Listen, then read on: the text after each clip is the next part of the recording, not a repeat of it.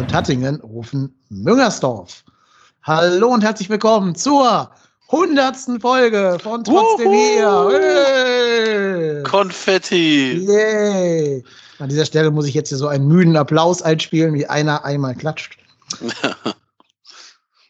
ja, ähm, wir hätten in der hundertsten Folge über Transferabgänge, über Neuzugänge, über neue Trikots, neue Frisuren, über Max Kruse reden können. Aber wir haben gesagt, nee, das tun wir alles nicht. Das machen wir vielleicht in der 101. Folge, wenn irgendwas davon, außer den neuen Frisuren, konkret geworden ist. Ähm, heute widmen wir uns einem Thema, das schon sehr lange am Geisbockheim wabert sozusagen, das immer wieder mal durch die Presse geht, wo aber vielleicht nicht jeder so ganz genau den aktuellen Stand kennt oder die ganzen Entwicklungen verfolgt hat. Deswegen wollen wir dieses Thema heute in der hundertsten Folge ein bisschen intensiv aufrollen. Dazu ist wie immer da mit dem großen Partyhut der Marco. Moin Marco, grüß dich. Hallihallo, ja. Schön, dass ich dabei sein darf bei der 100. Folge.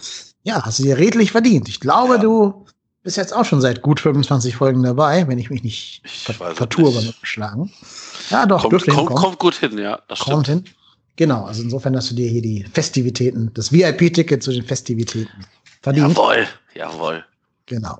Und wir haben einen Gast, der ähm, ganz nah dran ist am Verein, da er im Mitgliederrat sitzt und da sogar im Ausschuss der sich mit unserem heutigen Thema ein bisschen detaillierter beschäftigt. Wir begrüßen ganz herzlich den Hoyon Kim aus dem Mitgliederrat. Moin, grüß dich. Hi. Hi. Schön, dass du da bist ähm, und uns zur Verfügung stehst. Denn wir haben ja schon gesagt, wir reden heute über den Ausbau des Geisbockheimes, den geplanten Ausbau. Denn noch gibt es ja, glaube ich, Stand meines Kenntnisses keine Baugenehmigung.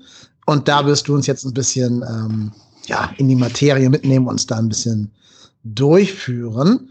Vielleicht, also wir haben gesagt, wir können bei unseren Hörern nicht den gleichen Wissensstand voraussetzen, weil das ja so ein Thema ist, was, wo man sich schon sehr für den Verein interessieren muss, um das so in, in Detailfülle verfolgt zu haben. Vielleicht fangen wir erstmal an, dass wir den Hörern erstmal erklären und den Hörerinnen auch, was ist eigentlich ganz genau ein Geisbockheim?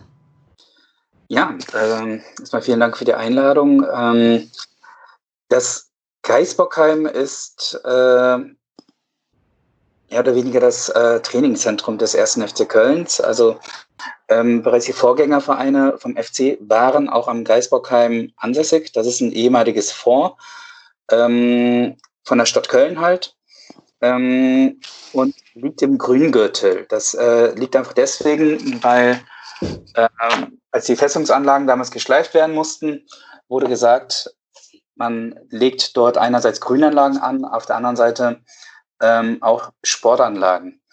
Das hat dann dazu geführt, äh, dass genau dort im, äh, in dem ehemaligen Fonds halt das Vereinsheim des 1. FC Kölns errichtet worden ist und dann mit der Zeit auch immer weiter gewachsen. Also so wie das heute da steht, ist es natürlich nicht äh, äh von Anfang an geplant gewesen. Ähm, man hat da Trainingsräume geschaffen, äh, beziehungsweise Umkleidekabinen, die dann halt sukzessive immer weiter gewachsen sind. Der Bedarf ist immer größer geworden und genauso ist es mit den Trainingsplätzen. Ähm, das Problem an der ganzen Geschichte ist jetzt, dass das alles einfach nicht mehr zeitgemäß ist. Also wir reden ähm, über Umkleidekabinen, die wirklich in Katakomben gelegen sind, ich war da jetzt ein paar Mal drin. Ähm, das ist da nicht mehr angenehm. Also man äh, muss sich so vorstellen, dass zum Beispiel die U17, die letztes Jahr bei uns deutscher Meister geworden ist, ähm, die zieht sich in einem, ja, in einem Bogen mehr oder weniger um. Ähm, der Raum ist ungefähr zweieinhalb Meter breit und zehn Meter lang. Ähm, man kommt da also mehr oder weniger nur vorbei, wenn man über irgendwelche Taschen äh, hindrüber klettert. Äh, man muss jedes Mal danach äh, fragen, dass einer mal mit ein bisschen Platz macht und und und. Ähm, das sind die Umkleidekabinen. Also ich kenne viele Kreisligisten in Köln, die bessere Umkleidekabinen haben. Das ist kein Witz. Und ähm, wir brauchen einfach mehr Sportplätze. Wir haben aktuell viel zu wenige Sportplätze, gerade im Winter, wenn die Naturrasenplätze nicht bespielbar sind, kann es sein, dass bis zu vier Mannschaften sich einen Trainingsplatz teilen müssen.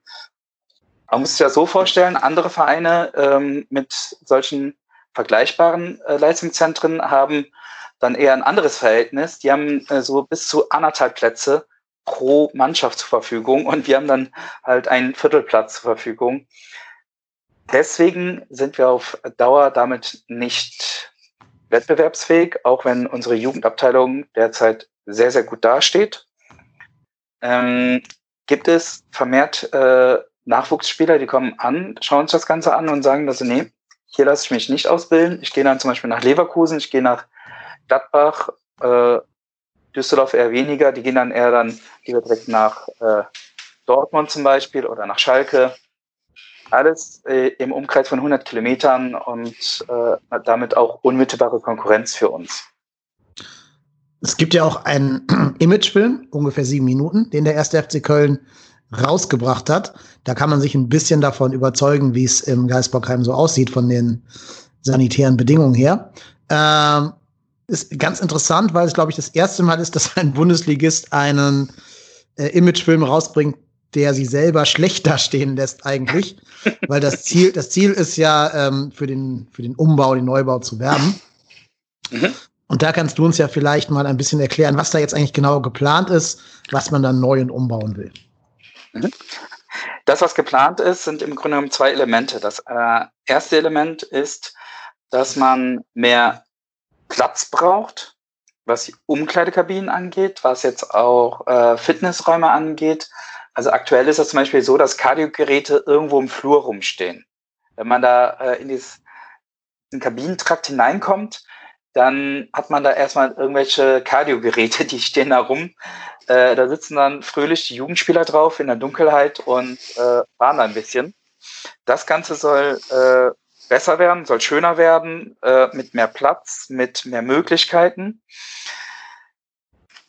Und äh, in einem zweiten Bauabschnitt, ähm, das betrifft äh, dann vor allem die Mannschaften des EVs, die sollen neue Kunstrasenplätze bekommen auf den sogenannten Gleuler Wiesen.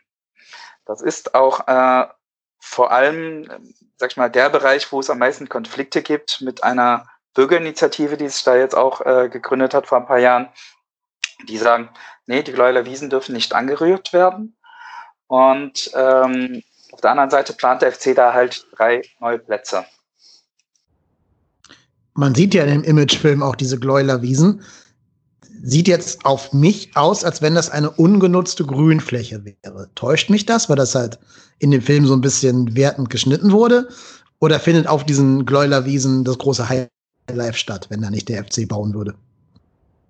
Also, das ist, ähm, äh, ja, in meinen Augen gibt es ausreichend andere Wiesen im unmittelbaren Umfeld, wo auch Aktivitäten stattfinden können. Ich bin regelmäßig an den Gleuler Wiesen äh, zu verschiedenen Uhrzeiten, Wochentagen und und und. Äh, da führen äh, Anwohner ihre Hunde aus, da sind Spaziergänger, die bewegen sich aber hauptsächlich auf den Wegen. Ähm, und das ist auch ganz wichtig an dieser Stelle. Das, was FC plant, ist auf den ähm, ist auf den Wiesen geplant und nicht auf den sogenannten wassergebundenen Wegen. Also durch die, äh, äh, über die Gleuler Wiesen führen halt so mehrere äh, Spaziergängerwege ähm, und die bleiben alle erhalten. Ja, und ähm, die meiste Nutzung ähm, ist wirklich eigentlich eher ein Vorbeigehen. Das, was ich wahrgenommen habe. Hängt auch einfach damit zusammen, äh, 200 Meter weiter ist der Decksteiner Weiher. Das ist viel, viel schöner und da halten es viel mehr Menschen auf. Das wird viel stärker genutzt ähm, anstatt an dieser einen Wiese. Äh, auf der anderen Seite ähm, haben die äh, von der Bürgerinitiative diese Wiese sehr stark zu einem Symbol erhoben. Also die gehen halt hin und sagen, äh, wenn diese Wiese jetzt angerührt wird, dann fällt mehr oder weniger so eine Schranke und dann äh, wird immer mehr in Köln bebaut. Das ist so deren Arbeitshypothese. äh, die ich persönlich aber nicht teilen kann, weil es ist nicht so, dass nur weil der FC da jetzt ein paar Sportplätze baut, ähm, 20 Meter weiter dann jetzt irgendein Hochhaus hochgezogen oder, äh, oder ein Industriekomplex. Das ist nicht so. Sind das die einzigen Kritikpunkte der Bürgerinitiative und der Umweltverbände, dass dadurch quasi die Bebauung voranschreitet? Oder gibt es auch noch andere Kritikpunkte? Es gibt auch, äh, es gibt natürlich auch noch andere Kritikpunkte. Also die sagen dann halt, äh, versiegelte Bogel, äh, Bodenfläche ist das eine große Thema. Das andere ist äh, Wasserverschmutzung, äh, die damit einhergehen könnte, wegen Mikroplastik und, und, und. Ähm, wir sind äh, sehr stark dabei, äh, das alles zu widerlegen. Weil auf der einen Seite, klar, es wird äh, Boden versiegelt. Äh, das ist unbestritten. Also wenn ein Kunstrasenplatz gebaut wird, da muss dann natürlich erstmal die Grundlage geschaffen werden und und und. Das ist jetzt nicht gerade äh, Naturrasen, der dann dort äh, hinkommen würde. Auf der anderen Seite, ähm, es werden sehr, sehr hohe Ansprüche gestellt an den FC und an die Plätze, die dort gebaut werden. Das heißt zum Beispiel äh, Wasser also Regenwasser äh, darf nicht einfach in den Boden geleitet werden, sondern, sondern muss erstmal gefiltert werden. Dafür gibt es spezielle Anlagen, die dann halt äh, in einem passiven System arbeiten. Ähm, und das alles muss halt äh, erfüllt sein. Das heißt, äh, immer wieder, wenn man jetzt diese Argumentation hört, ähm, da werden, äh, da wird sehr, sehr, sehr, sehr viel Mikroplastik äh, freigesetzt wegen dem äh, Granulat, das eingearbeitet wird. Das ist auch nicht wahr das, was, das, was der FC plant, ist, dass natürliche Stoffe verwendet werden, zum Beispiel Kork. Ja, und das ist dann halt auch entsprechend in den Anträgen festgehalten. Äh, Im Stadtratsbeschluss, der jetzt äh, vor ein paar Monaten erfolgt ist, ist das auch festgehalten. Das heißt, der FC kommt da gar nicht drum herum. Wir müssen also äh, hochwertigeres äh, Material einsetzen als das, was jetzt äh, gerne mal verteufelt wird. Würde ich jetzt auch nicht so toll finden muss ich zugeben, äh, wenn da jetzt alte Autoreifen zum Beispiel geschreddert und eingesetzt werden. Das war aber in der Vergangenheit so. Das ist nicht mehr der neueste Stand. Und das, was der FC dort plant, wird der neueste Stand sein. Äh, wie definiert sich der neueste Stand? Also was, was wird da verbaut, wenn es keine alten Autoreifen sind? Ähm, entweder, äh, entweder ist das Kork oder Sand. Also es geht ja um, äh, es geht vor allem um das Füllmaterial ähm, zwischen den Kunstrasenhallen. Ähm, da hat man halt in der Vergangenheit, kennt man vielleicht aus irgendeiner Soccerhalle, äh, vor allem geschredderte Altreifen benutzt. Mhm. Äh, da hat man festgestellt, das ist nicht ganz so gut für die Gesundheit und geht jetzt seit einigen Jahren hin und äh, verfüllt da entweder Sand, das ist die günstigere Alternative, oder halt Kork, das ist die hochwertigere, aber auch teurere Alternative. Und daneben, also ist, die eine Kritik ist halt das mit dem Grundwasser, klar. Aber es gab doch auch immer wieder Vorwürfe, dass sich durch Kunstrasenplätze das Gesamtstadtklima ähm, erwärmen könnte, oder? Genau. Ähm, es ist in der Tat so, ähm, also der FC muss ja dafür muss er dafür dann halt auch unterschiedliche Gutachten bezahlen, die halt erstellt worden sind im Auftrag der Stadt. Ähm, das ist auch so ein Punkt, den muss man immer wieder klarstellen. Also die Aufträge an die Gutachter hat die Stadt vergeben, die Stadt Köln. Bezahlen musste das aber immer der FC. Und das ist natürlich auch richtig so, weil wenn ein Bauherr etwas plant, ähm, dann darf, dürfen die Kosten ja nicht beim Steuerzahler äh, hängen bleiben. Um äh, da aber immer ein neutrales Gutachten äh, zu bekommen, wird dieses Gutachten immer von der Stadt in Auftrag gegeben. Also der Gutachter wird auch von der Stadt ausgewählt. Ist jetzt nicht so, dass der FC zu irgendeinem Gutachter hingehen kann und sagen kann, mach mal ein schönes Gefälligkeitsgutachten. Das funktioniert nicht, sondern die Stadt sagt, wir haben einen Gutachter bestellt, äh, der jetzt äh, folgendes Gutachten äh, erstellt und hier ist übrigens die Rechnung, die hast du zu bezahlen. Ähm, in diesem Gutachten steht drin, dass am nördlichen Rand der geplanten Kunstrasenplätze es zu lokalen Erhitzungen, Hitzeinseln kommen kann. Das heißt, bei extrem hohen Temperaturen könnte es passieren, dass äh, am Waldrand, also zum Militärring hin, ähm, die Temperatur bis zu dreieinhalb Grad höher ist als in der Umgebung. Ähm, gleichzeitig äh, stellt dieses Gutachten auch dar, dass bereits auf der anderen Seite des Militärrings, also bei den Kleingartenanlagen, dieser Effekt nicht mehr spürbar sein wird. Auch, und das äh, wird so gut wie nie erwähnt, ähm, haben wir gleichzeitig kühlende Wirkungen bei unseren äh, Bauvorhaben. Das wird auch mal vergessen. Auf der einen Seite gibt es eine lokale Erhitzung und auf der anderen Seite ähm, wird ja ein Kunstrasenplatz, sag ich mal, wieder aufgerissen, wird zum Naturrasenplatz umgewandelt. Dadurch gibt es eine kühlende Wirkung. Und äh, das zweite ist, auf einem zweiten Kunstrasenplatz wird dieses Gebäude, dieses äh, Leistungszentrum errichtet. Und auch da gibt es eine kühlende Wirkung. Also in Summe, ähm, dass es da wirklich zu einer spürbaren Erhitzung kommen wird im Stadtteil Köln-Sülz, ist nicht wahr. Jetzt stelle ich mir vor, dass ihr diese Gutachten in Auftrag oder dass ihr sie durchführen habt lassen, nachdem die Stadt Köln sie in Auftrag gegeben hat. Und dann werden die Ergebnisse ja auch den Umweltverbänden und Bürgerinitiativen vorgestellt. Genau. Jetzt ist ja die Frage, wie gehen die, diese Kritiker des Ausbaus, mit diesen Gutachten um? Oder gibt es da vielleicht auch Gegengutachten, die das Gegenteil aussagen, wie das ja öfter mal der Fall ist, dass verschiedene Gutachter zu verschiedenen Ergebnissen kommen oder so? Oder wie ist da gerade der Stand der Diskussion? Also mir ist kein Gegengutachten bekannt. Ähm, das, was gerne gemacht wird, ist, dass diese Gutachten sehr, sehr selektiv gelesen werden. Also ähm, deswegen habe ich jetzt gerade eben auch nochmal so betont, ähm, die Ausbaugegner zum Beispiel lesen nur diese dreieinhalb Grad Erhöhung. Äh, was sie halt nicht äh, mit darstellen, ist, ab welchem Zeitpunkt sich dieser Effekt verflüchtigt. Ja, mhm. und nehmen die halt dieses kleine Element aus diesem Gutachten, zitieren genau diesen kleinen Fall und äh, posten das auf Facebook oder, sag ich mal, in anderen sozialen Medien. Und am Ende des Tages äh, liest das dann eine, äh, jemand und sagt also, oh mein Gott, der FC sorgt dafür, dass der Klimawandel in Köln beschleunigt wird. So. Und dann ist dann natürlich, äh, dann ist bereits gesetzt. Äh, und wenn man dann versucht, mit den Leuten nochmal drüber zu reden, einige hören, hören einem noch zu, aber es gibt dann halt viele, die sagen da so, nee, nee, du lügst, du kommst vom FC, äh, du kannst gar nicht die Wahrheit sagen.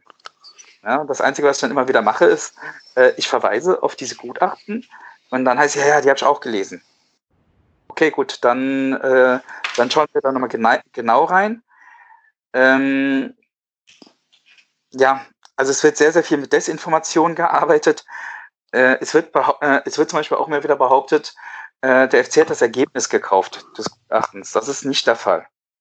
Wir sind ja auch nicht Manchester City. ja gut, ich sag's mal so, wenn wir das Gutachten gekauft hätten, dann hätten wir ganz andere Sachen reinschreiben lassen. Äh, ganz davon abgesehen, dass es gar nicht zulässig ist, etwas zu kaufen.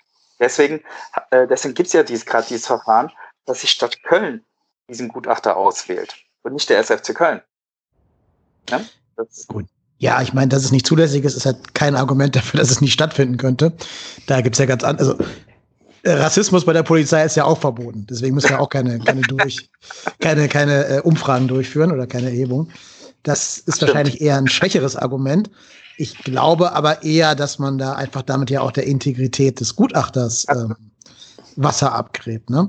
Das sind ja wahrscheinlich Experten, die auch jedes andere Gutachten für, für städtische Bauangelegenheiten oder für private Bauangelegenheiten durchführen werden. Genau, genau. Also das ist, äh, also das ist äh, in der Tat so, das sind äh, unabhängige Gutachter, die sind auch alle vereidigt. Ähm, und die werden halt äh, von allen möglichen Kommunen bestellt. Also wenn jetzt ein, äh, einer dieser Gutachter ein Gefälligkeit, äh, Gefälligkeitsgutachten erstellen sollte, ist sein Ruf für alle Zeiten verbrannt. Der kriegt nie wieder einen Auftrag. Ja, und deswegen ähm, ist die Gefahr, dass da irgendwas gefälligkeitsmäßig drinsteht, äh, nicht gegeben. Ne? Ähm, natürlich verstehe ich das auch, wenn dann jetzt, äh, sag ich mal, ein Anwohner sagt, er möchte nicht, dass er jetzt sich jetzt irgendwas verändert. Nur es ist ein Verfahren, das äh, läuft mittlerweile seit, ja, lasst mich nicht lügen, ähm, sechs Jahren, ähm, wo eine sehr große Öffentlichkeitsbeteiligung stattgefunden hat, wo sehr äh, viele Anwohner äh, auch ihre Gedanken mit äh, hineinbringen konnten. Äh, auf der einen Seite und auf der anderen Seite natürlich der FC ein Interesse dran hat, dass er dann halt auch vertritt und äh, auch weiterverfolgt. Ja, wenn man jetzt jedes Mal, nur weil äh, jemand sagt, ich möchte nicht, dass er gebaut wird, wenn man dann sofort als einstellen würde, dann würde man nirgendwo mehr was gebaut bekommen. Deswegen gibt es halt entsprechende Regeln. Ähm, der FC hat äh, sich sehr, sehr viel Zeit genommen, mit, äh, um gemeinsam mit der Stadt Köln und den zuständigen Ämtern das auch wirklich alles sauber abzuarbeiten. Was man aber festhalten muss, ist, dass die Bürger, Bürgerinitiative, äh, ich glaube, den höchsten Zulauf jemals in der Geschichte der Stadt Köln aller Bürgerinitiativen hat. Also es scheint ja ein großes Interesse oder ein, ein großer Zankapfel in der Stadt Köln zu sein. Womit kann man sich das erklären, dass da so viele Menschen doch eine Meinung sich zu bilden? Äh, das stimmt. Also ähm, die Bürgerinitiative hat gemeinsam mit äh, politischen Parteien und auch ähm, anderen interessierten Bürgern ähm, es geschafft, dass bei der Öffentlichkeitsbeteiligung, die jetzt letztes Jahr im Sommer gelaufen ist, die mit Abstand äh, größte Bürgerbeteiligung gelaufen ist. Also es gab über 7000 Eingaben. Zum Vergleich, der bisherige Rekordhalter war der Hafen, der in Godorf geplant war. Da, das waren ein paar hundert Bürgereingaben, die gekommen sind. Also äh, ist einfach mal der Faktor, glaube ich, neun oder zehn ist da erfüllt worden. Ähm, das kommt aus mehreren Gründen. Das erste ist, diese Bürgerinitiative ist halt sehr, sehr gut verdrahtet in Sülz. Ähm, ich kenne einige von der Bürgerinitiative. Ich habe auch äh, öfters mal Kontakt zu denen gehabt, um äh, mal ein paar Gespräche mit denen zu führen, um auch zu erfahren, was wollen die eigentlich, warum engagieren die sich, was sind deren Sorgen. Ähm, die haben es also geschafft, sehr, sehr viele Anwohner äh, zu aktivieren. Gleichzeitig ähm, gab es auch einen relativ hohen Anteil an Eingaben, die für dieses Bauguthaben gesprochen haben. Also diese 7000 paar hundert, ich habe die Zahl jetzt nicht genau im Kopf, äh, die sind jetzt nicht alle dagegen, sondern es hat sich ein Bild gezeigt, dass, was auch ungewöhnlich ist, dass ungefähr ein Drittel der Eingaben für das Baugutvorhaben äh, ist. Ähm, um das nur mal zu erläutern, warum das was Besonderes ist. Äh, normalerweise läuft diese Offenlage so ab, dass es im Stadthaus ausliegt, äh, beziehungsweise auch online im Ratsinformationssystem der Stadt Köln veröffentlicht wird. Und dann kann jeder Bürger, der was dagegen hat, was schreiben. Ähm, bei diesen Bauformen ist es aber so, dass ein Drittel der Eingaben gesagt hat, hey, ich finde das nicht schlecht, ich finde das richtig gut, was da äh, geplant und gebaut werden soll. Ähm, deswegen muss man diese Zahl auch immer im simplen Verhältnis setzen und gleichzeitig auch dieses Engagement ähm, hochhalten, dass halt ein Drittel der Leute gesagt hat, die wollen das. Und es ist ja äh, immer so, wenn man gegen etwas ist, ist man eher dazu bereit, ähm, äh, sich hinzusetzen und was zu, äh, zu formulieren, als äh, zu sagen, ich finde das sowieso gut, warum soll ich das denn jetzt noch befürworten? Ne? Ein dritter Aspekt ähm, ist auch, dass die äh, Bürgerinitiative es geschafft hat, diese Eingaben, sag ich mal, so weit zu unterstützen, dass es für den Bürger sehr einfach war, was dagegen zu schreiben. Also ich habe äh, Tools auf Websites entdeckt äh, mit Textbausteinen, ähm, dass man im Grunde genommen innerhalb von fünf Minuten seine gesamte Eingabe über drei Seiten schreiben konnte. ja, dann hat man per Copy-Paste ein paar Sachen zusammengestellt, äh, hat seinen Namen oben drüber geschrieben und unten nochmal unterschrieben und das Ganze losgeschickt. Es gab äh, Schreibworkshops, das heißt, die haben wirklich Termine äh, vereinbart, zu denen dann halt Bürger kommen konnten und dann einfach mal so zwei, drei dieser Eingaben geschrieben haben. Ja, also ähm, eine Zahl, die ich noch mal ganz gerne wüsste, die mir aber bisher keiner nennen konnte oder auch keiner nennen wollte wahrscheinlich auch, ähm, wie viele Absender es äh, reell gewesen sind. Ach so, das heißt, äh, man kann gar nicht sagen, äh, wo, wo, wo die überall weggesendet wurden. Das heißt, man weiß nur, der Franz Meyer, Stefan Müller, wer auch immer hat unterschrieben, aber wer die abgesendet hat, konnte man dann nicht wirklich sehen. Nein, der Franz Müller konnte auch äh, zwei oder drei Eingaben schreiben. Das ist ja nicht verboten. Mhm. Also, okay. Also, also das jetzt, äh, das ist noch nicht mal irgendwie verboten oder so, äh, weil es könnte ja sein und das ist äh, durchaus auch legitim, da, äh, dass Herr Müller heute etwas schreibt, ihm fällt aber noch was ein. Mhm. Dann schreibt er einfach eine neue Eingabe. Das ist ja vollkommen legitim. Ne? Ähm, trotzdem ist es dann halt nur ein Bürger, der was dagegen hat und nicht zwei. Ja, ja, klar. Ja, klar. Ja, und, und deswegen, ähm, ich vermute mal, dass, ähm, dass es dann halt auch einfach ein paar Fälle gibt, ähm, wo das wirklich so der Fall ist, dass man sich dann nochmal Gedanken gemacht hat, einmal was Neues eingefallen ist und man dann einfach nochmal eine neue Eingabe geschrieben hat. Gleichzeitig vermute ich aber auch, dass es äh, Fälle gibt, wo das Ganze missbraucht wo äh, worden ist. Ähm, also jemand bewusst, statt alles in eine Eingabe hineinzuschreiben, das in zwei oder drei geschrieben hat, um einfach so eine gewisse Masse zu produzieren. Mhm.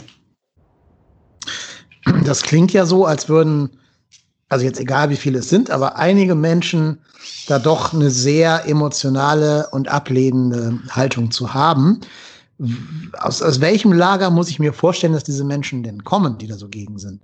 Sind das vehemente Umweltschützer oder Leute, die den ersten FC Köln einfach nicht mögen und dem nichts gönnen? Oder wie muss ich mir da diese, die Positionierung der Leute vorstellen? Äh, das ist ganz unterschiedlich. Also, ähm, äh, wenn ich mir zum Beispiel die beiden Vorsitzenden der Bürgerinitiative anschaue, äh, das sind halt ältere, ältere Herren, ähm, die wollen halt einfach nicht, dass da was gebaut wird. Die sagen halt, die finden es schön, so wie es da aktuell ist. Und äh, auch der Charakter insgesamt soll nicht verändert werden. Ähm, der eine Vorsitzende zum Beispiel, der betont auch immer wieder äh, mir gegenüber, dass er einen FC-Sticker an seinem Auto kleben hat. Das glaube ich ihm sogar. ja, also das ist, ähm, wenn ich die sehe und mich mit denen unterhalte, sind es auch sehr, sehr freundliche Gespräche. So ist es nicht.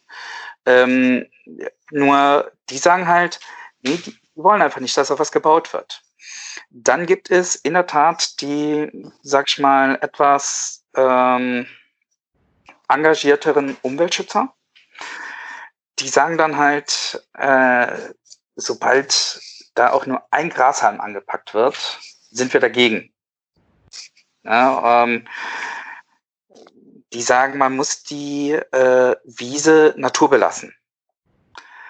Ähm, und dann gibt es dann halt welche, ja, die wohlgemerkt nur einen ganz, ganz kleinen Teil darstellen. Also bei, bei der ganzen Bürgerinitiative, die ich ähm, da kennengelernt habe und auch die Menschen, die sich im Umfeld bewegen, sind das einige wenige, äh, die sich jeglichen Argumenten verschließen, mit denen man, äh, mit denen man nicht reden kann, ähm, die das ein, äh, als eine Form des Kapitalismuskritik, äh, der Kapit äh, Kapitalismuskritik auch einfach sehen, gegen den Profifußball zu sein, gegen alles, was gebaut werden soll, zu sein. Die sagen halt, ähm, ich habe zum Beispiel als auch einen Herrn im Kopf, äh, der hat mir gegenüber mal gesagt, äh, das ist ja fast schon eine Versklavung von Kindern, dass man die in so eine Sportmannschaft hineinzwängt. Gut, okay, mit dem habe ich dann nicht mehr wirklich weitere Gespräche geführt, weil das halt einfach keinen Sinn macht. Ja gut, ich meine, die U17 gibt es ja so oder so, ob es jetzt diesen Ausbau gibt oder nicht Die hört ja nicht auf zu existieren. Genau. Wobei äh, die neuen Plätze, die für die Gläuli Wiesen gedacht sind, ähm, die sind ausschließlich für EV-Mannschaften geplant. Das heißt, die U17 zum Beispiel würde da gar nicht spielen, weil die U17 ja bereits in der KGA mit drin sitzt. Ähm, die letzte Mannschaft, die auf diesen neuen Plätzen trainieren würde, ist die U16. Mhm. Und ich glaube, es ist doch auch so, dass die Grünflächen, äh, die, die Kunstrasenplätze, die gebaut werden, nicht nur dem ersten FC Köln vorbehalten sind, sondern auch für Schulsport und äh, städtische Sportangebote zur Verfügung stünden, oder? Genau, genau. Also es gibt, ähm, äh, es gibt äh, im Ratsbeschluss steht halt auch eindeutig drin, dass ein sogenannter städtebaulicher Vertrag geschlossen werden muss, wo sich der FC dazu verpflichtet, die äh, Sportplätze außerhalb der eigenen Nutzungszeiten dem organisierten Breitensport, wie es ja immer so schön heißt, zur Verfügung zu stellen. Das heißt, ähm, wenn ich jetzt, also wenn wir drei zum Beispiel sagen würden, wir wollen jetzt äh, eine Runde Fußball spielen, da würde der FC dann kommen und sagen, nee, das dürft ihr nicht. Wenn wir jetzt allerdings einem anderen Verein angehören, zum Beispiel, wenn ich jetzt ein paar hundert Meter weiter schaue, ist ja zum Beispiel äh, Blau-Weiß Köln. Wenn Blau-Weiß Köln sagt, die wollen da jetzt äh, ein Meisterschaftsspiel drauf austragen, weil am Wochenende diese Plätze nicht für den Trainingsbetrieb benötigt werden, dann können die es ans Sportamt wenden und das Sportamt äh, verteilt dann halt die Zeiten und sagt, äh, in den, äh, den, den Zeiten kann Blau-Weiß Köln da seine Meisterschaftsspiele austragen. Und was äh, immer wieder bestritten wird, was aber in diesem Städt, äh, Städtevertrag, äh, Entschuldigung, was in diesem städtebaulichen Vertrag drinstehen wird, ist, dass das Ganze für die Nutzer kostenlos ist. Also der FC zahlt sowohl den Bau wie auch den Unterhalt dieser Plätze und die Fädelsvereine können die dann auch noch kostenlos nutzen. Das ist dann halt einfach, ähm, weil der FC sagt, ja gut, ob da jetzt, ähm, äh, ob da jetzt jemand drauf läuft oder nicht, macht erstmal weniger den Unterschied. Und wenn dann, wenn es dann Vereine gibt oder jetzt zum Beispiel auch die bunte Liga oder auch der Schulsport, äh, die einfach Plätze brauchen, dann können die sich ans Sportamt wenden und das Sportamt verteilt dann die Slots, wer dann dort äh, trainieren oder spielen darf. Ähm, also es werden keine Steuergelder dafür benutzt. Das wäre doch mal wichtig festzuhalten. Es ist reine, reine FC-Mittel. Genau, es sind, es sind reine FC-Mittel. Der FC äh, bekommt keine Fördermittel, auch wenn das immer wieder mal behauptet wird. Ähm, in dieser Arbeitsgruppe am Geisbockheim, in der ich da drin bin, ähm, habe ich keinen einzigen Antrag gesehen, äh, wo Steuermittel äh, beantragt werden und es wird diesen Antrag auch nicht geben. Ja, es, es ist einfach so, dass der FC das komplett aus Eigenmittel finanzieren wird und ähm, auf der anderen Seite, ja, wie gesagt, also wenn dann irgend, äh, wenn dann irgendwelche anderen Vereine kommen oder auch der Schulsport kommt und sagt, wir wollen diese Plätze haben, dann können die die nutzen, ohne dann halt diesen äh, Bau in irgendeiner Weise zu unterstützen. Ja, also so ein Platz, der nutzt sich ja auch ab. Also äh, trotzdem brauchen die dann dafür nichts zu bezahlen und der FC zahlt dann halt den Erhalt dieser Plätze. Mhm. Jetzt wäre natürlich meine Frage, woher der erste FC Köln die Mittel dafür nimmt, da wir im Moment ja doch so ein bisschen die, das Narrativ stricken, dass wir gerade finanziell sehr klamm dastehen. Gut, da muss man jetzt einfach mal die Unterscheidung treffen zwischen, ähm, äh, sag ich mal, der Lizenzspielabteilung der KGAA auf der einen Seite und dem gemeinnützigen e.V. auf der anderen Seite. Ähm, innerhalb der KGAA, also da, wo jetzt auch die Profis drin sind, da äh, sag ich mal, auch unsere U17, die letztes Jahr Meister geworden ist, oder auch die äh, U19, U21 und die erste Damenmannschaft, ähm, das ist eine Kapitalgesellschaft. Die müssen sich anders finanzieren als der gemeinnützige e.V. Wenn jetzt also zum Beispiel jemand Mitglied ist beim ersten FC Köln und Mitgliedsbeitrag entrichtet, fließt das nicht an die Profiabteilung. Das ist immer wieder ein Missverständnis, das entsteht. Ähm, einige sagen, erhöht doch einfach den Mitgliedsbeitrag, dann habt ihr Geld. Ja? Nee, funktioniert nicht, weil das Geld, wenn wir äh, den Mitgliedsbeitrag erhöhen, landet das nicht in der KGAA, sondern im EV. wir dürfen die Mittel auch nicht einfach in die äh, Kapitalgesellschaft rüberschieben. Das ist steuerrechtlich gar nicht äh, rechtens. Ähm, innerhalb des EVs haben wir, ähm, sag ich mal, eine andere Kapitalsituation.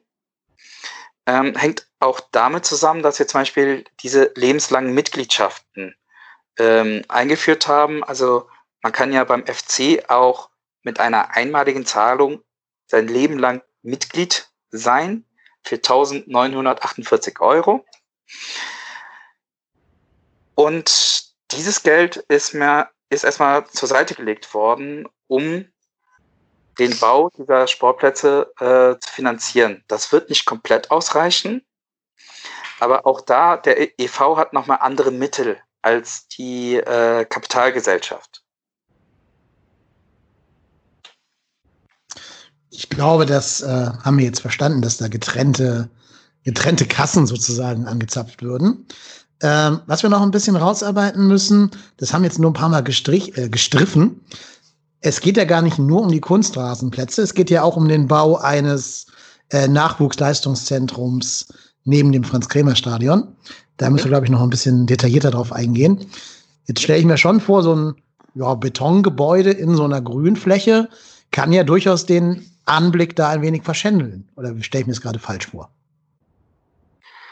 Ist sicherlich auch ein bisschen Geschmackssache. ähm, es gibt ähm, Simulationen beziehungsweise auch Zeichnungen für diese Gebäude ähm, oder für dieses eine Gebäude. Es äh, ist ja ein Gebäudekomplex, der dort geplant ist. Ähm, das Ganze ist schon recht naturnah geplant. Das heißt, ähm, es wird zum Franz-Kremer-Stadion hin, wird es, ähm, sag ich mal, noch anders präsent sein als zum Weg hin. Also da geht er, ähm, man muss das ja so vorstellen, wenn man vom Geisbockheim Richtung Franz-Kremer-Stadion geht, äh, äh, wo der Eingang ist, auf der linken Seite ist dann äh, dieser eine aktuelle Kunstrasenplatz, der ist zu klein für das, was wir, äh, sag ich mal, für einen vollwertigen Platz benötigen. Und da soll dieses Gebäude drauf entstehen. Ähm, es ist auch äh, als Anforderung gestellt worden, dass dieses Gebäude begrünt wird. Ja, also äh, zur Front hin, zum Weg hin wird man äh, das sehr, sehr dezenter wahrnehmen als, ähm, sag ich mal, vom Franz-Krämer-Stadion aus. Gleichzeitig ist das auch etwas, das kam von der Politik, dass die Politik gesagt hat, bevor man jetzt anfängt, über mehrere hundert Meter äh, die ganzen Plätze dort, äh, die ganzen Gebäude entlang der Plätze zu verteilen, soll das halt an einer Stelle alles errichtet werden. Deswegen auch der Gedanke, man hat dann halt vom Decksteiner Weiher aus schauend, hat man erstmal das Verwaltungsgebäude, dann das Restaurant mit unten in alten Katakomben, ähm, das Franz-Krämer-Stadion, die Tribüne, ähm, die dort äh, gebaut worden ist und äh, dann dieses neue Leistungszentrum. Ähm, überhaupt muss doch alles, was gebaut wird, öko ökologisch ausgeglichen werden, wenn ich es richtig verstanden habe. Ne? Also ich glaube, 0,4 Prozent der Grünfläche würden sozusagen draufgehen, aber die müssten ja anderweitig dann wieder angelegt werden. Ja und nein. Es gibt äh, sogenannte, äh, also es gibt ein Punktesystem dafür. Ähm, ist jetzt nicht so, dass Grashalm gleich Grashalm ist, sondern es wird halt geschaut, ähm, dass ein Baum zum Beispiel, der gepflanzt wird und äh, dann halt auch in die Höhe wächst, weniger Platz einnimmt, allerdings insgesamt ähm, mehr Ökopunkte gibt als, ähm, sag ich mal, 10 Quadratmeter Rasen. Ja, und es wird dann halt auch, ähm, es wird zum Beispiel auch bewertet, wie dieser Rasen, ähm, äh, sag ich mal, gepflegt wird. Also es gibt zum Beispiel intensive ähm, Bewirtschaftung, dann wird halt viel, viel öfters gemäht. Oder es gibt dann halt eine extensive Nutzung, dann wird er bloß so zwei, dreimal im Jahr äh, gemäht. Ähm, der FC hat mehrere Ausgleichsmaßnahmen, also ganzer Ausgleichsmaßnahmen-Katalog, der dort ähm, erarbeitet worden ist, ist auch alles im Internet einsehbar. Ähm, da sind viele Ausgleichsmaßnahmen direkt vor Ort. Und es gibt dann halt einige Ausgleichsmaßnahmen, einfach weil die Fläche ähm, vor Ort jetzt nicht so vorhanden ist. Äh, die liegt in anderen Stadtteilen. Ähm, zu den Ausgleichsmaßnahmen vor Ort ähm, seien vor allem mal zwei genannt. Es gibt einen alten Sportplatz, den kann der FC einfach nicht nutzen, äh, weil er hat kein Flutlicht, der hat keine sanitären, Einla äh, keine sanitären Anlagen, keine Umkleide und und und. Äh, ganz nebenbei ist er 800 Meter oder so vom Geisbockheim entfernt. Das heißt, äh, zu sagen, ihr zieht euch am Geisbockheim um, geht dorthin äh, und äh, nach dem Training kommt ihr wieder zurück, ist gerade im Herbst und im Winter nicht so wirklich die Alternative. Äh, bis vor zwei oder drei Jahren hat unsere Damenmannschaft dort äh, trainiert. Ähm, ich habe mit der Nicole Bender drüber gesprochen, die unsere Teammanagerin von der äh, Frauenmannschaft ist. Äh, die meinte, hoch, das ist die totale Katastrophe. Die Mädels äh, kommen mit dem Auto dorthin, äh, müssen sich im Auto umziehen, gehen trainieren und dann wieder äh, verschwitzt fahren sie nach Hause, um sich da zu duschen. Und das im Winter. Ist zumindest Corona-konform. Corona-konform, genau. Und deswegen, ja. und deswegen, äh, äh, deswegen ist das dann halt zum Beispiel eine Fläche, ähm, wo wir gesagt haben, gut, die geben jetzt einfach dem Grüngürtel wieder zurück, beziehungsweise gliedern das Ganze im Grüngürtel ein. Ähm, was jetzt genau gemacht wird äh, als Ausgleichsmaßnahme steht übrigens auch noch nicht zu 100 Prozent fest. Also es gibt äh, verschiedene Ideen, wie man das an, an der Stelle mal ein bisschen aufwerten könnte. Äh, neben äh, dem, dass man aus dem Sportrasen einfach einen, Gebrauchsrasen macht, wie man es so schön, so schön nennt. Und der zweite Platz, äh, der renat renaturisiert wird, ist ein bisschen prominenter. Das ist nämlich der äh, Platz 2. Der Platz 2, wenn man vom Parkplatz äh, des Geisbockheims ausschaut, ist ja erstmal der Platz 1, weg vom Verwaltungsgebäude. Da, wo die Profis immer ihr öffentliches Training machen, wenn jetzt gerade kein Corona ist. Dann Richtung, Blickrichtung äh, Decksteiner Weiher ist nochmal ein Sportplatz, der etwas kleiner ist. Das ist der Platz 2. Und dieser Platz 2 wird dann halt auch äh, wieder als Ausgleichsmaßnahme genommen. Das ist äh, einfach deswegen auch interessant, weil es neben dem ökologischen Aspekt auch einen, sag ich mal, architektonischen Aspekt hat, weil äh, die Sichtachsen am Decksteiner Weiher dadurch wieder aufgewertet werden. Also früher hat man dann halt, äh, oder bisher schaut man vom Decksteiner Weiher aus kommend auf den Sportplatz und äh, in Zukunft äh, soll das dann halt so sein, dass man dann halt auf eine, einfach auf eine Wiese schauen kann. Und das äh, ist dann halt von den Sichtachsen her einfach interessanter. Äh, in Summe haben, haben wir uns äh, mit der Stadt darauf geeinigt, dass dieser Platz zurückgegeben wird, äh, um halt auch direkt vor Ort eine weitere Ausgleichsmaßnahme zu ermöglichen. Okay, und dann ähm, müssen wir, glaube ich, auch noch über zwei andere Punkte reden. Denn die Initiative ist ja nicht destruktiv, also komplett, dass sie sagen würden, wir sind dagegen sein lassen. Die haben ja durchaus Alternativen ähm, vorgeschlagen. Und da mhm. kommt einem mit einem wunderbaren Namen versehenen Förderkreis eine Rolle zu. Den möchte ich einmal vorlesen, weil ich ihn so toll finde. Und zwar ist das der Freundes- und Förderkreis zur Vollendung des äußeren Grüngürtels Landschaftspark Belvedere. Toller Name. Und die bringen ja immer wieder den Bella Bogen ins Spiel. Mhm. Das ist Köln-Marsdorf da hinten. Ne? Vielleicht kannst du das noch mal ein bisschen ja, den Hörerinnen und Hörern näher bringen, worum es in dieser Alternative gehen könnte. Ähm, ja, schöner Name, aber äh, unter uns gesagt nicht realistisch.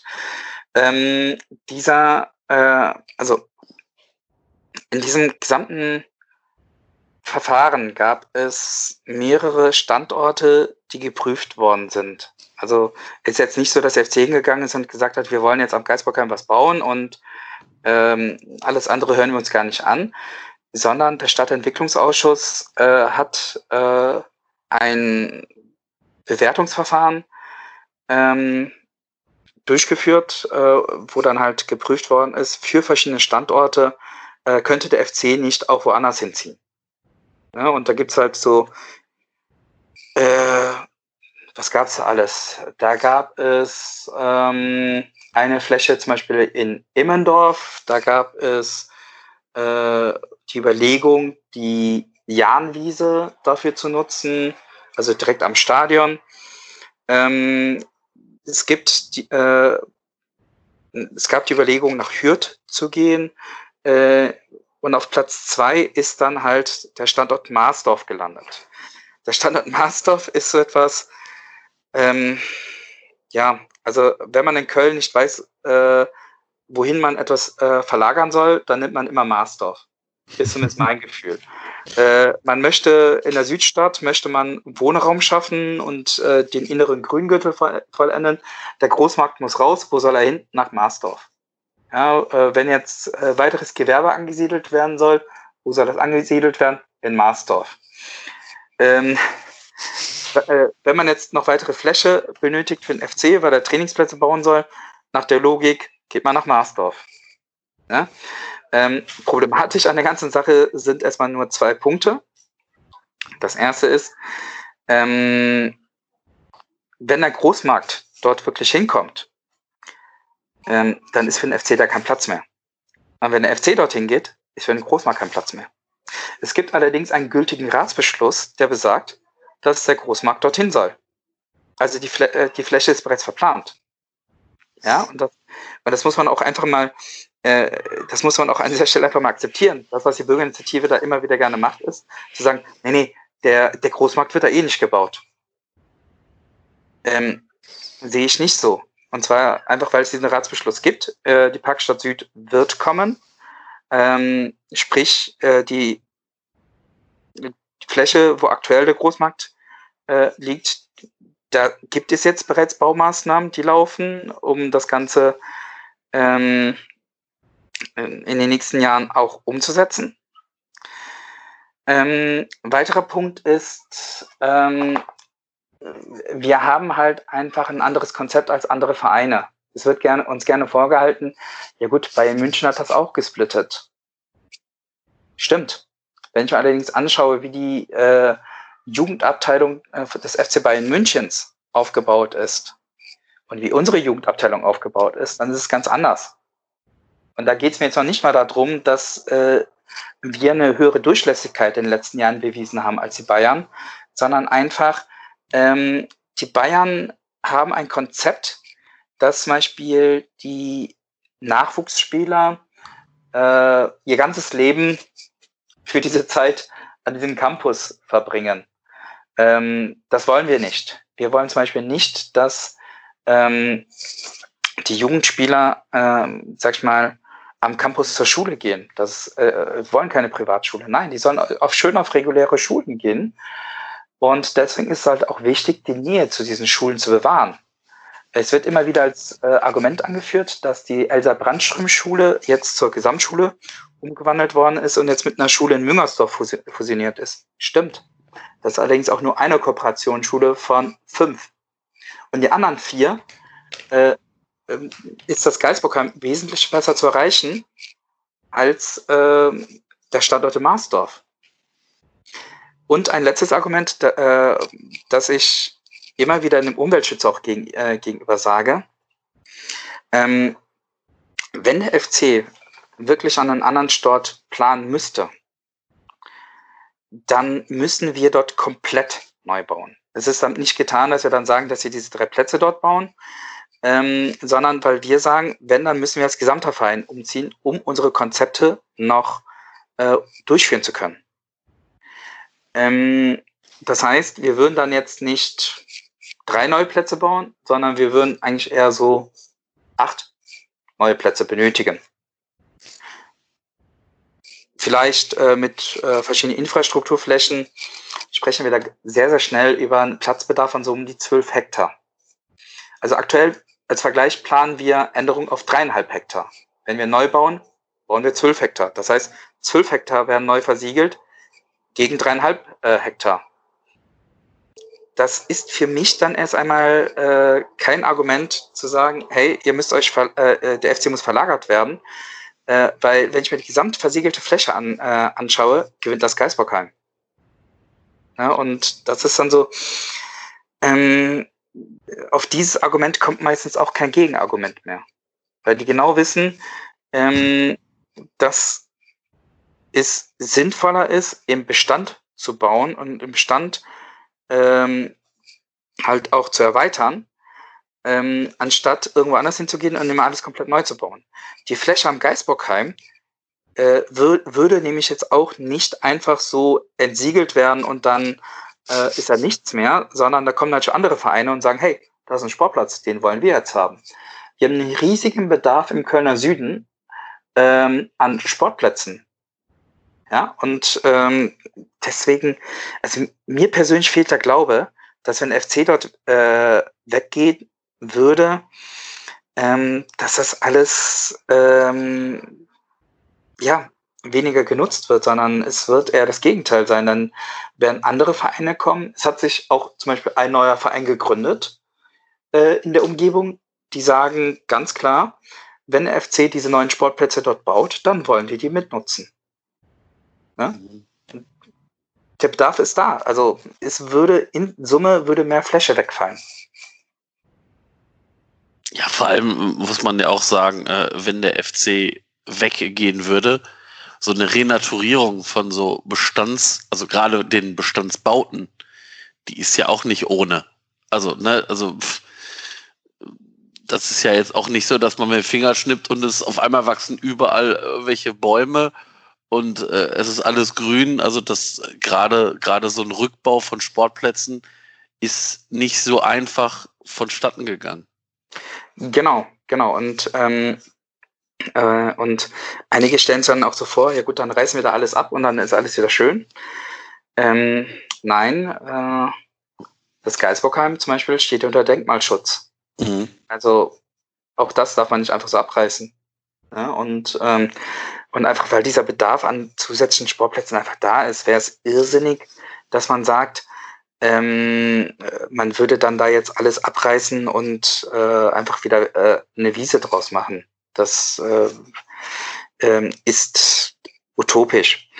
Gleichzeitig darf man auch nicht vergessen, also die ganze Planung, die da abläuft, ist ja auch, also das ist ja alles nicht äh, die Idee vom FC, sondern es, äh, sondern es gab äh, Planungsworkshops gemeinsam mit interessierten Bürgern, die sich äh, da halt eingebracht haben, ähm, wo dann in der in dem Bereich auch das sogenannte Sportband des äußeren Grüngürtels angelegt worden ist. Also ähm, es wurde gesagt, wenn neue Sportplätze im Grüngürtel entstehen sollen, dann genau dort und nur dort.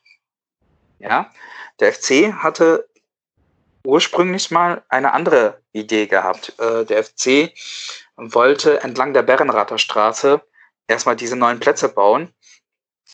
Ähm, dadurch hätte man so eine Campuslösung, dass alles an einem Ort ist. Also äh, die Wege äh, vom Geisbockheim äh, halt sehr kurz sind. Aber da hat die äh, Verwaltung direkt gesagt, nee, es gibt dieses Sportband. Und wenn ihr in der Gegend bauen wollt, dann habt ihr euch an dieses Sportband zu halten. Das heißt, äh, bitte schaut, äh, wo der Platz ist. Und so ist man dann halt auf diese Gläule Wiese auch gekommen. Ja. Ähm, ja, Ja, und vielleicht denke ich da ein bisschen zu naiv, aber wenn ich jetzt ähm, mir vorstelle, dass man, dass man ähm, den jetzigen Standort um den Bella Bogen erweitert, muss da ja zwangsläufig auch mehr Pendelei zwischen Standort A und B stattfinden, was ja wahrscheinlich auch wieder schlecht ist für die Umweltbilanz, wenn da eben hin und her gependelt werden muss in einem über die Jahre gesehen ja gar nicht mal kleinen, kleinen Rahmen. Gerade wenn du sagst, dass die Schulen der äh, angehenden Spieler des FC weiterhin eben in Sülz bleiben würden. Insofern ähm, gibt es da, glaube ich, auch ein paar Nachteile, die noch gar nicht so ganz bedacht worden sind. Meiner Meinung nach zumindest. Ja, äh, wobei, also da, da habe ich mal nachgefragt, das äh, ist weniger das Problem. Äh, der Punkt ist eigentlich eher was anderes. Und zwar, ähm, wenn wir unser Nachwuchsleistungszentrum mit dem anderer Bundesligisten vergleichen, dann ähm, haben wir einen wesentlich stärkeren pädagogischen Ansatz. Ähm, was, äh, sag ich mal, nach außen hin sehr bekannt ist, ist unser äh, sportpsychologisches äh, äh, Konzept. Ähm, zeigt sich dann halt auch, dass unsere Jugendspieler im Vergleich zu anderen Jugendspielern, sag ich mal, von der Mentalität her ähm, schon weiter sind.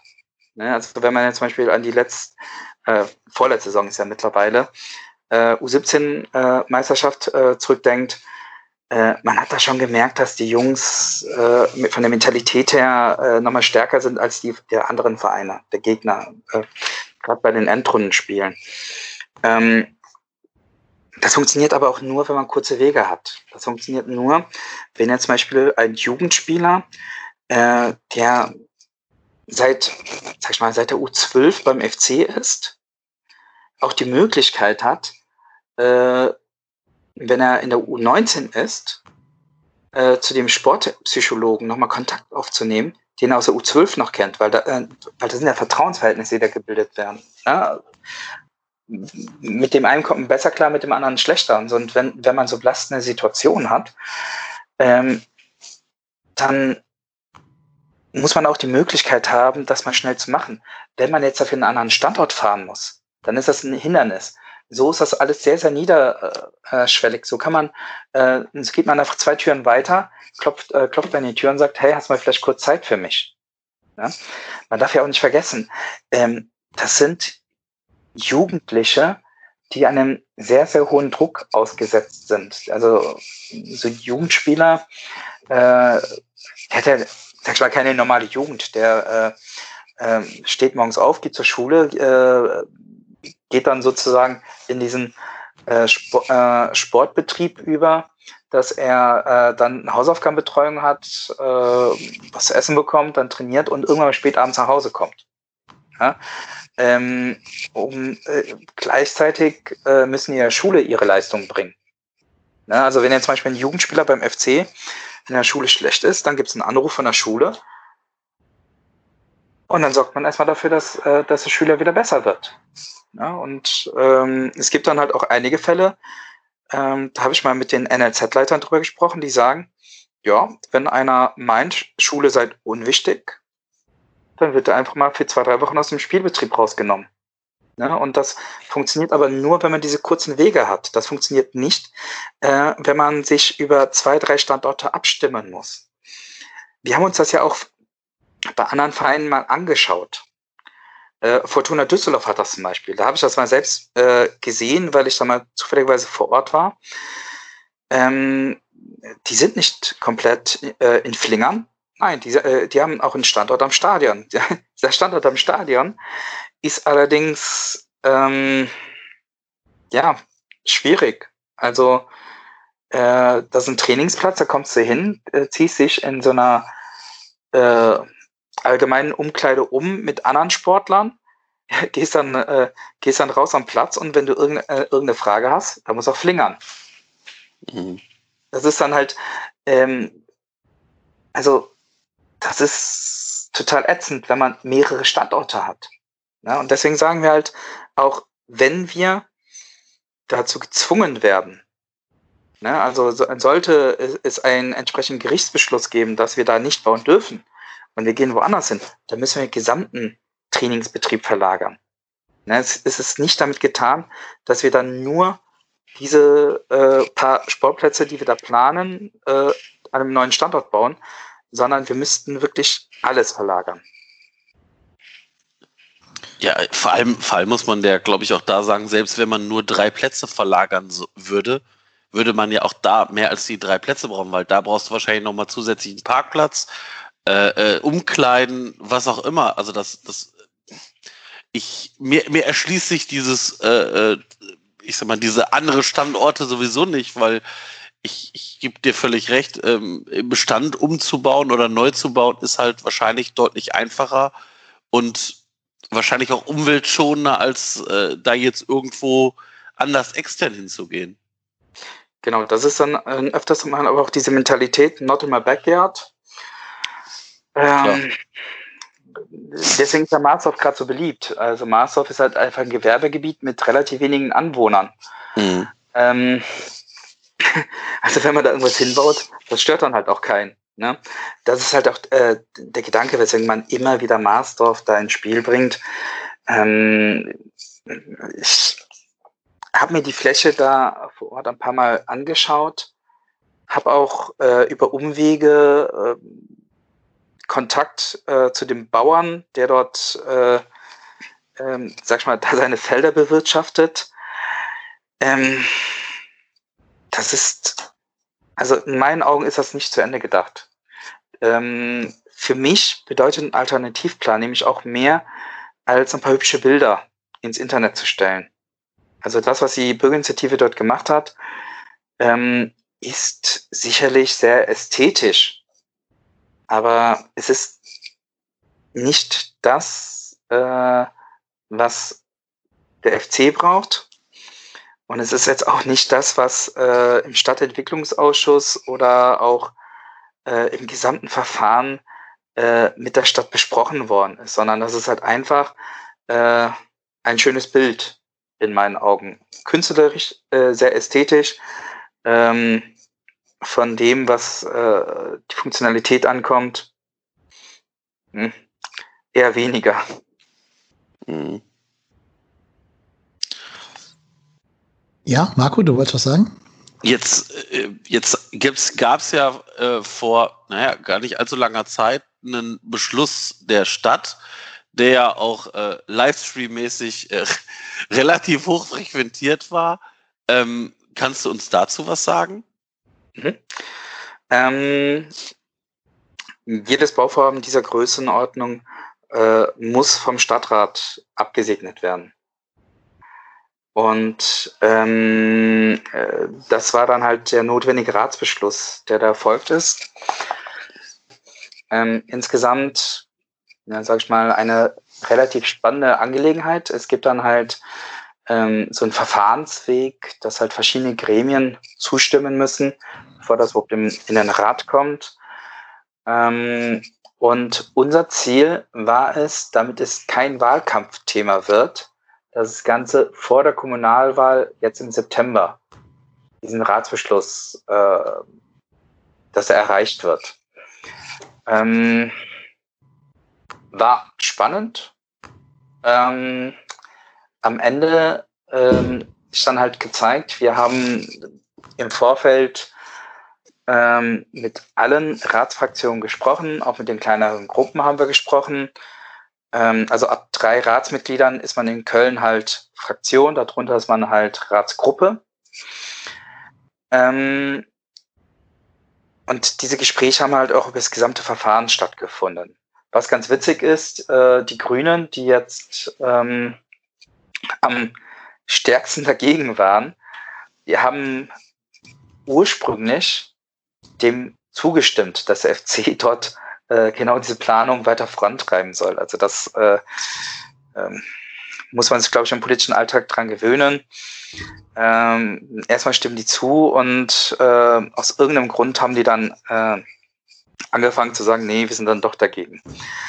Ähm, nichtsdestotrotz ähm, hat es dann gezeigt, dass äh, mit dem, was, äh, sag ich mal, besprochen worden ist, was äh, dann halt auch im gesamten Verfahren vereinbart worden ist, äh, es ausgereicht hat, dass dann halt drei Ratsfraktionen namentlich genannt äh, CDU, FDP und SPD, geschlossen für unseren Antrag gestimmt haben.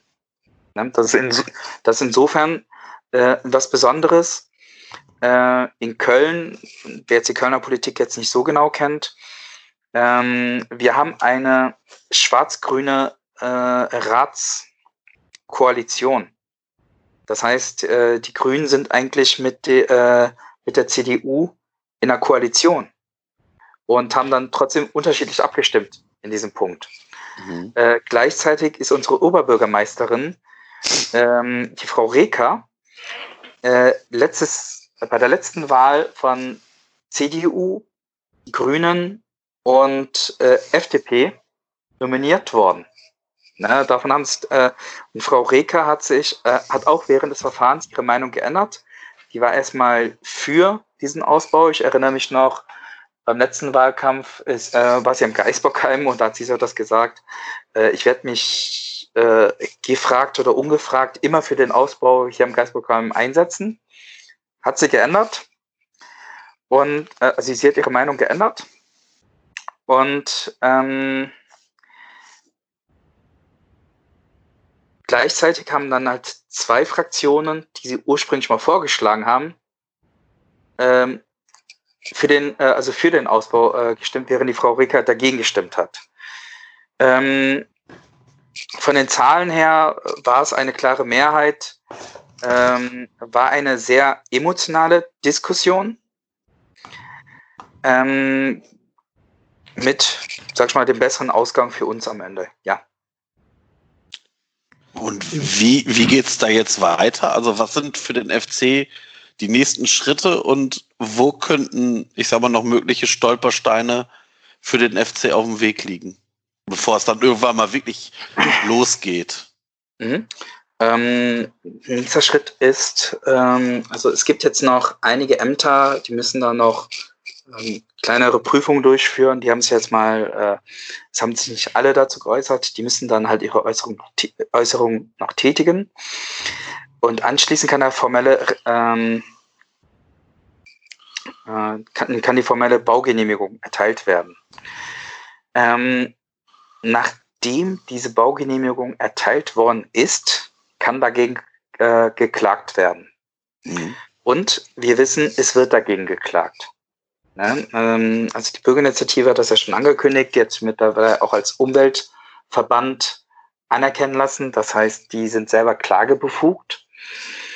Und ähm, ich habe auch mit einer Vertreterin vom BUND äh, an dem Abend noch gesprochen, die meinte, ja, äh, wir kennen uns halt, ähm, die meinte, Herr Kim, Ihnen muss klar sein, die Klage ist schon geschrieben. Gesagt gehabt, ja, ist ja kein Problem, trotzdem äh, können wir uns ja ganz normal unterhalten. Ne? Ähm, also die gehört zu den, sag ich mal, äh, vernünftigen, äh, wo man immer emotional und auch sehr viel diskutieren kann, aber es immer, sag ich mal, auf einem sehr fairen Niveau bleibt. Ja, und äh, deswegen ähm, ist mir dann halt auch wichtig, da nochmal zu betonen, ähm, man kann sich ja um die Sache noch so sehr äh, streiten und diskutieren. Am Ende des Tages sind wir alle äh, Bürger der gleichen Stadt und äh, teilweise auch Nachbarn. Ja, und ähm, da sollte es nicht in irgendwelchen Beschimpfungen ausarten oder so. Und deswegen habe ich dann halt auch in dem Abend gesagt, ähm, wenn es auch irgendwas gibt, äh, den Kanal, also den Gesprächskanal, halten wir auf jeden Fall offen. Äh, und äh, auch wenn es zu einer Klage kommt oder auch wenn die Klage eingereicht ist, heißt es ja noch lange nicht, dass man, äh, wenn man sich beim Bäcker äh, trifft, nicht mehr grüßt oder so, ne, sondern das bleibt dann halt trotzdem erhalten. Nichtsdestotrotz, ähm, wir rechnen mit der Klage dass die Klage auch sehr zeitnah dann eingereicht wird. Und äh, ja gut, dann muss man dann halt schauen, was äh, das Gericht urteilt. Wir sind sehr zuversichtlich, weil wir halt einfach im gesamten Verfahren, wie es immer so schön heißt, unsere Hausaufgaben auch erledigt haben und sind einfach mal gespannt, wann diese Klage dann genau eingereicht wird und was da jetzt genau drin steht. Mhm. Kann man, also äh, hat der FC so, ein, so eine grobe Peilung, wann es irgendwann mal losgehen soll? Also man muss ja wahrscheinlich irgendwie einen Fahrplan trotzdem haben, wo man sagt, okay, wir rechnen jetzt mit dem mit der endgültigen Baugenehmigung für Monat XYZ und dann würden wir gerne, also na klar, mit dem Wissen, dass zwar die Klage kommt und man nicht sofort loslegen kann, aber äh, gibt es so einen Starttag, wo man gerne loslegen würde? Wenn man mich fragt, äh, lieber heute als morgen. Aber ähm, Baugenehmigung rechnen wir damit, dass die, ja, ähm, also die formelle Baugenehmigung nach der Kommunalwahl erst äh, erstellt wird und dann bei uns eintrifft. Mhm. Ähm, dann gibt es theoretisch die Möglichkeit, auf eigenes Risiko zu bauen, weil diese Baugenehmigung ist ja da. Also dürfen wir auch anfangen. Mhm. Äh, was nur sein kann, das ist jetzt dann deswegen auf eigenes Risiko, wenn dieser Prozess nun verloren geht, da muss man alles auf eigene Kosten wieder zurückbauen. Zurückbauen, ja, ja, klar. Ne? Mhm. Ähm, auf der anderen Seite äh, gibt es dann halt äh, von der Bürgerinitiative die Möglichkeit, eine sogenannte einstweilige Verfügung zu erwirken. Das heißt, ähm, überspitzt gesagt, äh, wenn ich jetzt hingehe und sage, ich möchte jetzt anfangen zu bauen, die Baugenehmigung ist da, eine Spitzhacke nehme, in den Boden reinramme, äh, kann es passieren, dass dann einer kommt und sagt, nee, einsweitige Verfügung, äh, ich gehe jetzt vor Gericht, einsweitige Verfügung, ziehe die Spitzhacke wieder raus, muss nach Hause gehen. Das kann auch passieren. Ne? Mhm. Ähm, wohlgemerkt, solange es äh, kein endgültiges Urteil gibt, weil es soll damit ja verhindert werden, dass bereits endgültige Fakten geschaffen werden, äh, die sich später nicht mehr so leicht rückgängig machen lassen. Also auch wenn ich jetzt einen Sportplatz rückbauen kann, ist das natürlich was anderes, wenn er noch nie, wenn der Boden noch nie angerührt worden ist, äh, gegen ich baue das Ding jetzt zurück. Ne? Und deswegen könnte es auch sein, dass äh, eine einstweilige Verfügung ergeht. Es steht halt noch nicht so ganz fest. Ne? Mhm. Ähm, hängt, ich sag mal so, es, äh, es hängt an dieser Stelle noch ziemlich viel im Ungewissen. Äh, wir wissen halt, dass diese Klage kommen wird. Ne, ähm, wann genau und was da genau drin steht, das wissen wir noch nicht. Und zu welchem Zeitpunkt die ergeht, auch nicht. Okay, das wäre nämlich auch meine Frage gewesen. Also sie ist noch nicht offiziell eingereicht. Sie ist einfach nur bekannt, dass sie irgendwann in, in Planung ist. Genau, genau. Also mhm. ähm, es gab äh, äh, es gab diese sehr kämpferische Aussage ähm, vor diesem Ratsbeschluss, äh, dass einer gesagt hat, sobald der Ratsbeschluss ergeht, äh, reichen wir Klage ein. Geht nicht, weil das Einzige, gegen das man klagen kann, ist die Baugenehmigung oder beziehungsweise der Bebauungsplan. Gegen den kann man klagen. Der ist aber noch gar nicht ergangen. Also es fehlt jetzt im Grunde genommen noch das, wogegen man klagen kann. Ähm, deswegen, das ist ein sehr formeller Akt. Ähm, deswegen dauert das einfach noch. Ne? Was vielleicht auch noch wichtig ist zu sagen, ähm, es heißt immer wieder mal, also dieses Argument äh, wird mir gegenüber immer wieder mal gebracht, geht doch einfach woanders hin, dann geht's schneller. Nein, es geht nirgendwo schneller. Wenn wir jetzt nur mal das Beispiel Marsdorf zu nehmen, weil das äh, Beispiel ja immer wieder äh, so nach vorne geschoben wird. Äh, der Bebauungsplan in Marsdorf sieht nicht vor, dass FC dort baut. Sportplätze sind da explizit ausgeschlossen. Also man darf da keine Sportplätze bauen. Das heißt, wir müssten da auch nochmal komplett im Verfahren von ganz vorne starten. Und selbst wenn ihr dann von ganz vorne gestartet sind, heißt das noch lange nicht, dass nicht ähm, von den paar Anwohnern, die in Marsdorf leben, oder aus Hürth oder aus Frechen, was ja, sag ich mal, auch Luftlinie da nur noch äh, 200, 300 Meter sind, bis zur nächsten Siedlung, dass da nicht äh, von denen eine Klage kommt, ist noch lang nicht, äh, ist noch lang nicht äh, garantiert.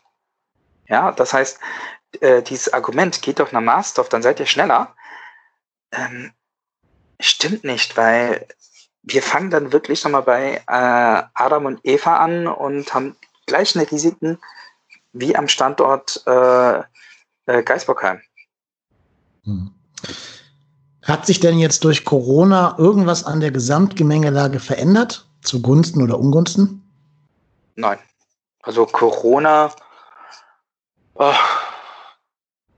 Corona hat dazu geführt, dass wir vom Rathaus diese Demonstration, die da da waren, äh, viele eine Maske getragen haben.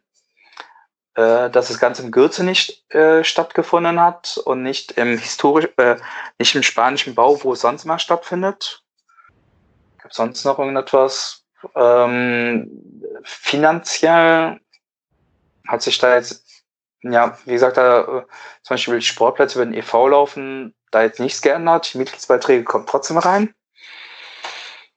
Hm, so hat sich da eigentlich äh, durch Corona selber nicht, nicht, wirklich was verändert. Nein. Okay, ich dachte jetzt vielleicht, dass sämtliche Bauvorhaben erstmal auf Eis gelegt wären, wenn man auf einer Baustelle vielleicht nicht den Abstand einhalten kann oder irgendwie sowas. So, nee, das, nee, das, ähm, ähm, ich meine, wenn ich jetzt nach draußen schaue, es wird immer noch gebaut. Also ja. Baustellen, ja. alle ähm, das ist jetzt nicht das Problem. Es ist halt, ähm, vielleicht muss man das eine oder andere etwas umplanen. Äh, nur da arbeitet man ja mit einem Bauunternehmer zusammen. Der macht das ja nicht nur für den FC dann, der macht ja auch für etliche andere Vereine oder für etliche andere Auftraggeber. Äh, da mache ich mir jetzt eigentlich nicht so den Gedanken, dass äh, da irgendetwas äh, dadurch bedeutend verzögert läuft oder anders läuft. Ne? Das ist halt viel eher die Frage, ähm, bei diesen Beschlüssen, wie das Ganze gelaufen ist. Deswegen gab es ja auch diesen Livestream aus dem Rat, äh, Rathaus beziehungsweise dem Gürzenich, äh, der so durch die Decke gegangen ist. Also es gab noch nie so viele äh, Zuschauer bei diesem Livestream. Ne? Aber das hängt auch einfach damit zusammen, dass im Rathaus selber, äh, da durften, glaube ich, ein Dutzend oder zwei Dutzend Zuschauer sein. Ja, da bin ich äh, ähm, selber in diesem Zuschauerraum gewesen, äh, mit dem Tobias Kaufmann und dem Alex Werle, äh, gemeinsam als äh, Vertreter vom FC. Äh, und dann waren dann, äh, sag ich mal, ein halbes Dutzend von der Bürgerinitiative da, dazu noch ein paar Reporter, ähm, weil alle anderen dort halt nicht rein durften. Ne? Es wurden, Plätze wurden im Vorfeld vergeben und ja, das ist dann halt, äh, das lief durch Corona ein bisschen anders, aber ansonsten, das eigentliche Bauvorhaben ist davon nicht beeinflusst. Kann es denn sein, dass die Kommunalwahlen und die OB-Wahlen am 13. September äh, was beeinflussen? Wenn bis dahin nicht alles unter Sack, äh, Dach und Fach ist? Nee. Also deswegen, äh, deswegen war es uns ja äh, so wichtig, dass es halt, ähm, äh, sag ich mal, vor der Kommunalwahl äh, dieser Ratsbeschluss ergeht. Ähm, jetzt gibt es kaum noch etwas, was durch den Rad Köln gehen, äh, durch den Stadtrat Köln gehen muss. Es gibt äh, so paar kleine Formalien. Ähm, aber wenn ich mir jetzt auch die Themen anschaue, die aktuell auf den Plakaten draufstehen oder jetzt auch die Social Media Auftritte der äh, Parteien verfolge, äh, da ist das gar kein Thema mehr. Weil, ja, also der Beschluss ist ergangen. Ähm, wenn man jetzt da keinen formellen Fehler mehr findet oder wenn man da jetzt irgendwas anderes davor schieben kann, ähm, dann gilt das jetzt einfach. Ne? Ähm, formell, äh, ich betone das mit diesem formellen Fehler, äh, weil es gab noch so einen kleinen Move äh, von den Grünen ähm, kurz vor diesem äh, Rats, äh, äh, kurz vor dieser Ratssitzung, ähm, bei der Sitzung der Bezirksvertretung Lindenthal, wo vorher darüber abgestimmt werden musste, ähm, da wurde, ähm, das wurde halt auch per Livestream übertragen. Und äh, da war das anscheinend so, ich habe es persönlich jetzt nicht gesehen, ähm, dass äh, bei einer Person, die ihr Kreuz gesetzt hat, halt man erkennen konnte, äh, wo sie ihr Kreuz gesetzt hat. Und deswegen gab man halt welche gesagt haben, das war keine geheime Wahl mehr und und und. Ähm, da gab es noch mal kurz eine Aufregung, also äh, äh, irgendwie ein oder zwei Tage vor der Ratssitzung. Ähm, da holt man dann halt einfach ein, äh, eine kurze Meinung vom Anwalt ein und danach beruhigt sich die Situation auch wieder. Also ähm, es ist halt nicht so, nur weil äh, sozusagen jemand, äh, selbst wenn jemand demonstrativ seinen Stimmzettel in die Kamera halten würde, ne, ist das jetzt äh, kein Grund, deswegen eine Wahl zu annullieren oder so, weil das Argument ist, damit könnte man jede Wahl äh, sabotieren, indem man halt einfach sagt, ich halte jedes Mal meinen Stimmzettel in die Kamera hinein äh, oder setze das auf Instagram. Äh, Wahl war nicht geheim, zack, Wahl muss wiederholt werden. Das geht natürlich nicht. Ne? Und deswegen ähm, war das halt äh, ein kleiner Move, der nochmal äh, angedacht war oder versucht worden ist, äh, der dann halt äh, dann wieder zurückgezogen wurde. Okay. Ich habe damit eigentlich meine Fragen hier von meinem Vorbereitungszettel abgearbeitet.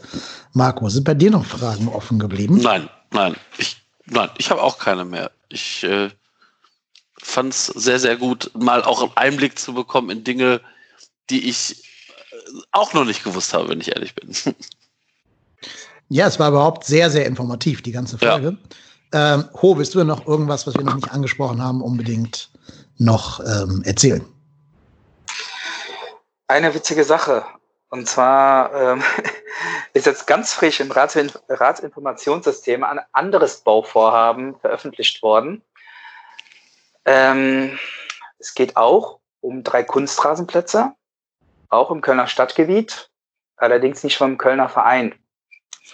Und zwar rede ich hier über ähm, Bayer Leverkusen. Piep. Genau, unsere äh, geliebten Nachbarn äh, äh, vom Chemiestandort, ähm, die haben ihr Leistung in Köln-Flittert gebaut. Das ist allerdings schon ein paar Jahre her. Ähm, das hängt dafür damit zusammen, äh, die Bayer AG, daran merkt man dann halt, dass wir hier über einen investorengeführten Verein reden, hat auf dieser Fläche ursprünglich mal Parkplätze vorgesehen. So haben die dann nicht gebraucht. Was haben die gemacht? Die haben dann erstmal drei äh, Sportplätze hingebaut plus ein Vereinsheim. Ähm, das reicht denen jetzt nicht aus und jetzt wollen die nochmal weitere Sportplätze bauen. Diese weiteren Sportplätze, äh, da, da fasse ich mir schon die ganze Zeit an den Kopf. Also die, äh, die haben die Plätze äh, wirklich in so einer Nord-Süd-Ausrichtung geplant so dass äh, von dem nördlichsten Platz zum südlichsten Platz sind ungefähr 700 Meter dann. Äh, sich das so vorstellen.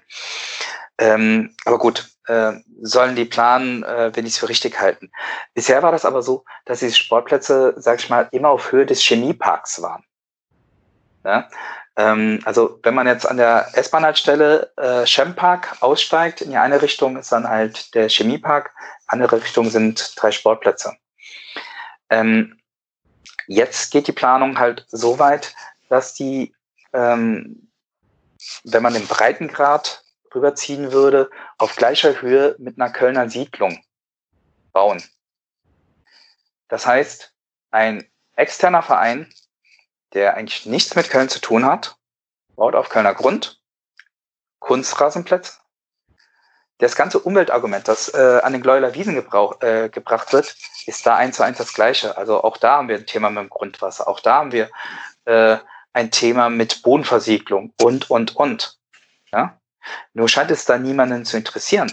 Während wir an den, äh, sag ich mal, in Sülz über 7000 Eingaben haben, haben wir in Flittert zwei.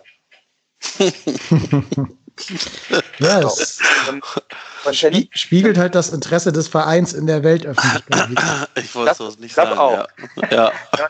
Und, und äh, das, wo ich mir einfach nur an den Kopf fassen kann, ist, ähm, ähm, natürlich ist es dann, sag ich mal, so, dass, äh, dass das äh, die Anwohner da jetzt nicht wirklich interessieren mag. Nur wenn ich jetzt ähm, die Grundintention des Umweltschutzes ernst nehme, hm. dann müsste ich da auch auf die Barrikaden gehen. Dann müsste ich das auch in die Öffentlichkeit schieben. Ähm, es gibt Ratspolitiker, die sprechen auf dieses Bauvorhaben an. Die kennen das noch nicht einmal. Ja, ich äh, spreche Anwohner in Flittert drauf an. Die wissen da, davon auch noch nichts. Also so sehr, so sehr fliegt das Ganze unterm Radar. Und das ist in meinen Augen auch richtig so weil wir brauchen Sportplätze. Ob das jetzt unbedingt bei Leverkusen sein muss, die jetzt äh, in Köln Sportplätze bauen, das haben wir dahingestellt. Nur, ähm, es gibt halt auch jede Menge Fädelsvereine, die Kunstrasenplätze brauchen, um halt ihre Kids drauf trainieren zu lassen und spielen zu lassen. Ja?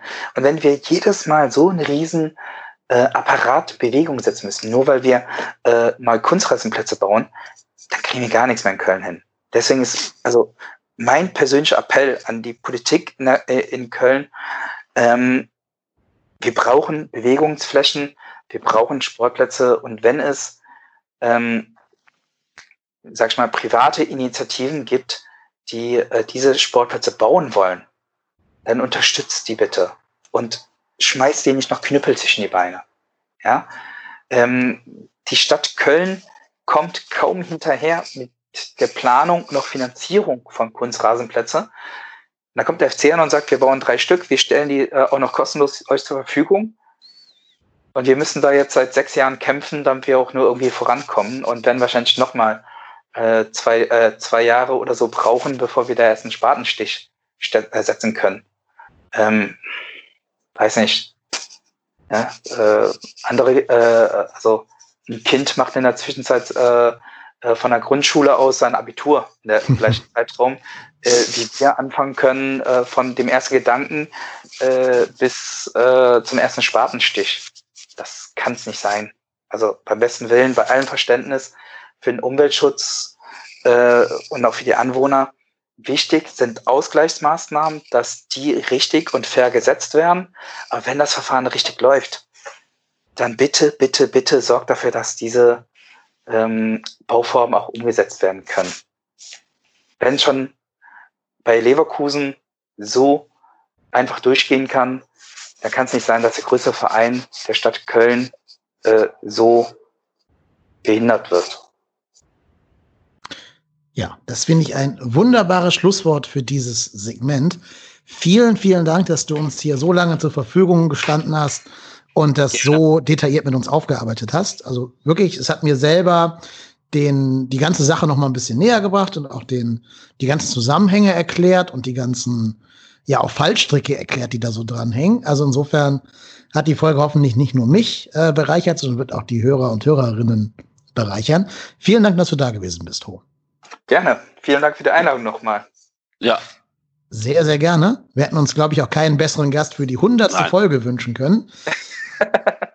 genau, nochmal ein kleines Wort in eigener Sache, dass das jetzt 100 Folgen geworden sind, äh, bin ich selber ein bisschen baff, als ich diese Zahl dann realisiert habe für mich selber.